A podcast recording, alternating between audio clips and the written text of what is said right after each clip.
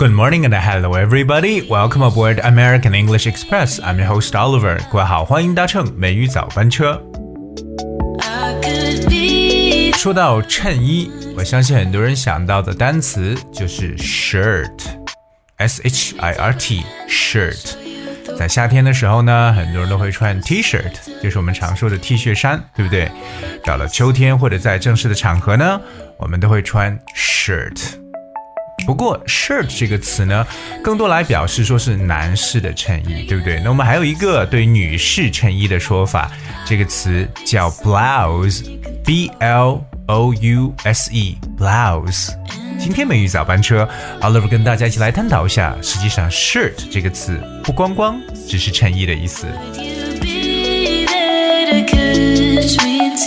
那么我们对这个单词 shirt 来进行一些了解。Alright, so basically a shirt is a piece of clothing that you wear on the upper part of your body.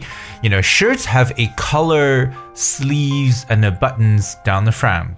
我们说到这个 shirt，这就是上半身穿的一个衣服，对吧？那 shirt 是有 collar。 Collar，c o l a r，这表示有领子，而且呢有 sleeves，有袖子，right？sleeve，s l e e v e，而且呢 shirt 通常呢是有 buttons，有这个纽扣。而我们说的 blouse 这个词，b l o u s e，a blouse is kind of shirt worn by a girl or women，这就是女士的衬衣。平时穿衬衣呢，其实还真的是很好看。但是我相信很多人穿衬衣的时候呢，一种通用的做法，特别在这种正式场合呢，一定是将你的衬衣塞进到裤子里边。那这样子可能比较好看一点，对不对？能显示一个人的身材。那到底把这个衬衣塞进裤子里怎么说呢？我们跟大家来讲一个短语。这个短语有一个动词叫 tuck，t u c k，tuck。Uck, 和介词 in 来搭配，tuck in。Alright, like you tuck in your shirt. You tuck in your shirt. So the word tuck, 记住这个词. So if you tuck something somewhere, you put there so that it is safe, comfortable, or neat. 就是把什么放在里边，特别是为舒服或整齐，把衣服塞进去叫 tuck。或者到了这个季节。 秋天的雨也下了起来，那天气变得逐渐的寒冷，很多人呢都希望早上的时候呢能够 tuck in the warm quilt for a little bit longer，希望能够把自己呢钻在被窝里边呢多待一会儿。那这个钻在被窝里边呢，也可以说 tuck yourself in bed。比如说呢，我妈妈总是要提醒我呢，要把这个衬衣呢要塞到裤子里，Mom。always reminds me to tuck in my shirt。所以各位记住了吗？跟衬衣的这个动作要知道怎么来说，tuck in your shirt。当然，其实 shirt 这个词除了表示衬衣之外，还有很多一些其他的描述。Alright, a lot of phrases, but they're different ideas. Let's start with the first one, and actually the most, uh, the most used one is called keep one's shirt on。 好，这个短语 keep one's shirt on 本身意思呢就是哎，衬衣呢要在上面，keep one's shirt on。Well, but this phrase actually has a very surprisingly different idea because keep one's shirt on means to remain calm and wait for something. You know, typically used as an imperative in the phrase keep your shirt on. Okay，其实让你来去 keep calm and wait for something， 就是保持冷静，千万不要慌张。Keep your shirt on。比如说呢，哎呀，我点了一份披萨，对不对？一直没送过来，我好饿，非常的饿。那朋友讲说，Hey, keep your shirt on, dude. The pizza will be here soon enough. Alright, keep your shirt on, dude. The pizza will be here soon enough. 就是 再等会儿，冷静一点，披萨很快就送过来了。所以，我们说到让这个一个人保持冷静，其中一种说法就是 keep one's shirt on。Alright, let's check out the second phrase is give the shirt off one's back. Alright, give, it's G I V E, give the shirt off. 这个 off 是 O F F。 两个 f。Give the shirt off one's back. Back 就是 b a c k. So this is the phrase. Give the shirt off one's back. 这什么意思啊？好像字面上不大能看出来。Give the shirt off one's back. So when you give the shirt off one's back, it means like you give anything and everything one possesses。哇，这就是一种感觉，把自己所拥有的一切呢都给予出去，就是 将我有什么东西，我全部奉献出去，就是一种很慷慨的感觉，毫无保留的一种给予，就是 give the shirt off one's back。这样感觉就是会不会说我把我整个衣服都这个这个衬衣都脱下来啊？对不对？就是全部给出去。比如说呢，Tom is truly generous. He'll give you the shirt of his back. 嗯，说 Tom 是很慷慨的，他会毫不保留的会给你的。而 Tom is truly generous. He'll give you the shirt of his back.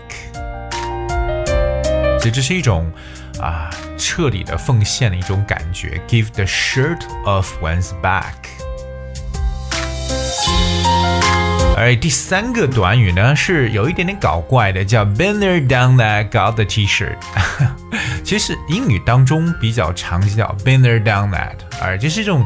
就是哎呀，你看你们做的这些事情啊，我早年都已经做过了，对不对？像一个老人家可能跟一些年轻人去讲事情的时候，you know been there done that，been there done that，就这也去过那事儿我也干过，就是讲一些都是我陈年旧事的东西，been there done that。可是后面可以再加一个叫 got the T-shirt，什么还把这个 T 恤拿回来了，so been there done that got the T-shirt，这是一个比较 complete phrase，比较完整的这么一个。短语为什么会涉及到 T 恤呢？就是可能说，啊、因为似乎我们旅游的时候啊，就是为了觉得，哎，我真的去过那个地方，其中一个证明的方式，就是你买了当地的那个 T 恤，对不对？你去任何地方玩，那都会去玩，就会去可能去买一个 T 恤，对不对？有这个地方 logo 的一个 T 恤。Okay, so been there, done that, got the T-shirt. It refers to buying a T-shirt as a souvenir from a tourist destination to prove that one has been there. 哎，就是证明你去过那个地方的其中一个方式。所以呢，它其实 been there, done that, got the T-shirt， 也就来表示你干过这个事情而已。For example，比如说有一个朋友说他要去巴黎，我说哦巴黎啊，早都去过了。So, oh, you're going to Paris this summer? Been there, done that, got the T-shirt. OK，就说可能我作为游客的身份都已经去过那个地方了。所以呢，就是在 been there, done that 后面呢加上一个 got the T-shirt。而说到这个衬衣呢，我们知道衬衣是带有袖子的，是不是？就这个 sleeve，s l e e v e。所以英语中有一个就是很有动态感的一个短语叫 roll up the sleeves。Roll up 就是卷起来，R O L L，roll up the sleeves，把袖子卷起来。其实把袖子卷起来是一个非常具有动态感的，就是你可能要大干一场了，对不对？就是准备要干活了，就真的是要卖力去做一个事情。So roll up the sleeves。所以有没有发现，其实简简单单也就是衬衣这一个单词呢，都有着不同的一些用法。所以语言呢真的是很有意思。那希望大家能够继续关注美语早班车，Oliver 为大家来去分享各种各样有趣的、大的、小的各种各样的英文知识。所以今天我们学的不光知道了男士衬衣 shirt，女士衬衣 blouse，更多是学到了一些相关的短语，把衬衣塞到裤子里。哎，这句话一定要会说，tuck in your shirt。Okay, alright, I hope you guys will try to remember what we learned today and go and practice whenever possible. 那节目的最后送上一首歌曲《The Other》。 Hope you guys enjoyed and thank you so much for tuning in today. I'll be with you tomorrow. Back and forth now, I'm feeling guilty. Cause I just can't stop this pendulum in my head. Though I know that our time is ending. Oh, I'd rather lay forever right in this bed. And I'll keep waiting like you might change my mind. Give me one more night.